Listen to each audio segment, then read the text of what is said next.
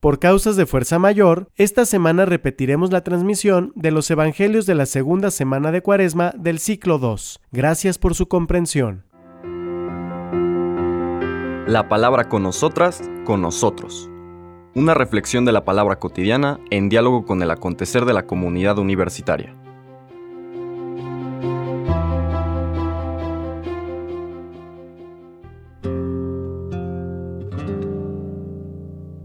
Hola, buenos días. Bienvenidas, bienvenidos a la palabra con nosotras, con nosotros. Hoy lunes 14 de marzo iniciamos nuestra segunda semana de Cuaresma y las lecturas del Evangelio nos irán tomando por varios temas importantes de este tiempo de preparación, de preparación para la fiesta central de nuestra fe que es la Pascua. Hoy el Evangelio está tomado del capítulo 6 del Evangelio de San Lucas y versículos 36 al 38 y dice así. En aquel tiempo Jesús dijo a sus discípulos, Sean misericordiosos como su Padre es misericordioso. No juzguen y no serán juzgados. No condenen y no serán condenados. Perdonen y serán perdonados Den y se les dará. Recibirán una medida buena, bien sacudida, apretada y rebosante en los pliegues de su túnica, porque con la misma medida con que midan, serán medidos. Palabra del Señor. En Mateo, en el Sermón del Monte, aquí acabamos de escuchar a Lucas en lo que se suele llamar el Sermón del Llano. Son textos similares, aunque cada uno de ellos tiene sus propios énfasis y, subrayan puntos distintos. Eh, en el de Mateo, esta frase de el Dios que es misericordioso con todos, Mateo habla de perfección, sean perfectos como su Padre Celestial es perfecto. Y viene después del discurso sobre la providencia, ¿no? La providencia de Dios que hace que a todos les todos tengan que comer, todos tengan que vestirse, etc. No se preocupen tanto por qué van a comer o qué van a vestir. Busquen primero el reino de Dios y su justicia y todo viene por añadidura. Y después viene este texto. Ese sentido parece que explica mejor este dicho del Señor Jesús. Lo interesante de la versión de Lucas es que cambia la perfección por la misericordia. Y en el fondo no es cambiar, yo digo que es eh, anotar y describir en qué consiste desde la perspectiva cristiana esta perfección del amor de Dios, o esta perfección, perdón, de Dios, que básicamente es amor. La invitación que hace el Señor es a que aprendamos a ser misericordiosos como nuestro Padre es misericordioso. Recordemos que misericordia significa tener corazón para el miserable, o sea, tener un lugar en el corazón para quien se siente mal, la ha pasado mal, quien necesita ser acogido, acogida, consolada, consolado. Ser misericordiosos, ser misericordiosas, implica este ejercicio permanente de abrir nuestro corazón para que ahí puedan encontrar refugio y un lugar todas las personas que se nos acercan, especialmente quienes se sienten más abandonadas, abandonados. Entonces, Dios es nuestro Maestro y por lo tanto el abrirnos a la misericordia de Dios nos capacita para poder ser misericordiosas y misericordiosos. A veces nos cuesta trabajo proyectar a Dios estos temas que vemos más como pendientes nuestros, ¿no? Ser misericordiosos y nos olvidamos que Dios en sí mismo es misericordioso. Querer perdonar y nos olvidamos que Dios perdona.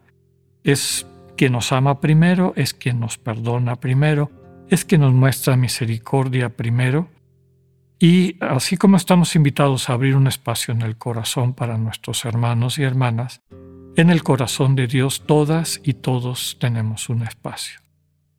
Aquí lo importante es que día a día acudamos y nos dejemos llevar por Dios a ese espacio en su corazón. Y para eso nos sirve, desde luego, la práctica de la oración contemplativa, en donde por un tiempo, en vez de dejarnos guiar por la mente, por la loca de la casa con sus preocupaciones y proyectos y, y rabietas y demás, nos ponemos totalmente en las manos de Dios para que nos lleve al corazón, para que nos lleve a su corazón. La segunda parte de la frase no juzguen y no serán juzgados, del párrafo, perdón, no juzguen y no serán juzgados, no condenen y no serán condenados, perdonen y serán perdonados. Desde luego que, eh, como muchos elementos del Evangelio, hay que eh, explicarlos y entenderlos correctamente. El Señor Jesús nunca quiso escribir una serie de reglas o, órdenes inamovibles.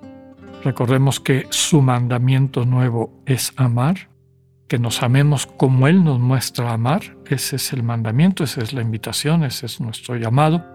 Y todas las demás cosas deben ser vistas en función de eso. Entonces, cuando estamos en el mundo, si no juzgáramos, no podríamos sobrevivir.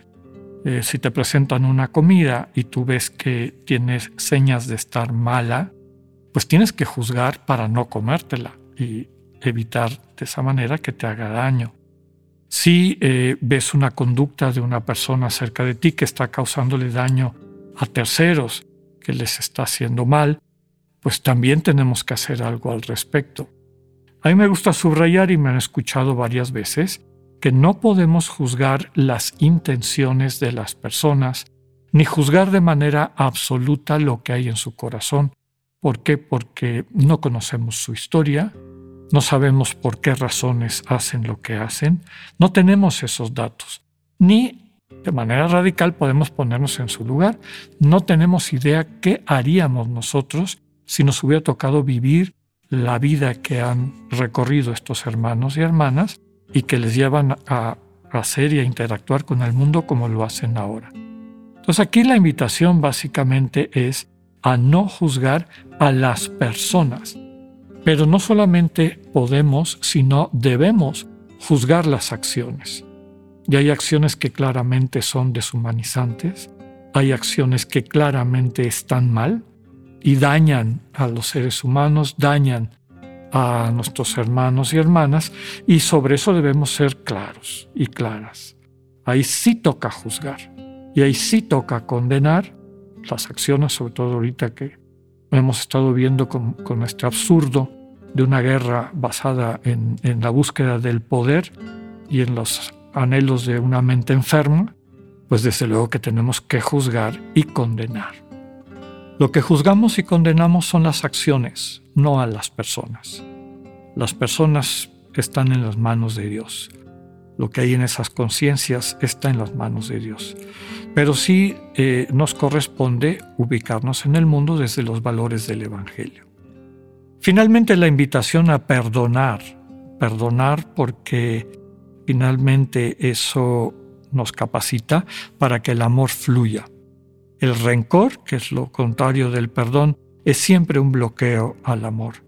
Y como todo aquello que nos incapacita para hacer buena noticia, hay que pedirle al Señor que nos enseñe. Como Dios perdona, estamos invitados a perdonar. De ahí la importancia de ponernos en sus manos. Finalmente esta promesa de que si somos generosos, experimentaremos esta generosidad. ¿no? recibiremos una medida buena, bien sacudida, apretada y rebosante en los pliegues de su túnica. Está pensando seguro en una medida de trigo o las cosas de alimento que en esa época era importante. Una medida de trigo eh, echada en los pliegues de la túnica, pero bastante, ¿no? Como un símbolo de la abundancia. Quien se deja enseñar por Dios que es generoso a vivir en generosidad en medio del mundo, nada le faltará, tal como nos recuerda todo ese discurso de la providencia de Dios.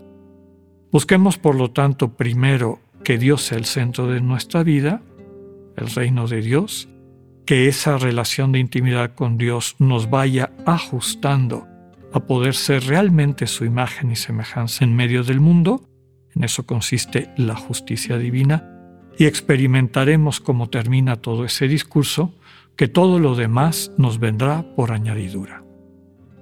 Que tengan un buen día. Dios con ustedes.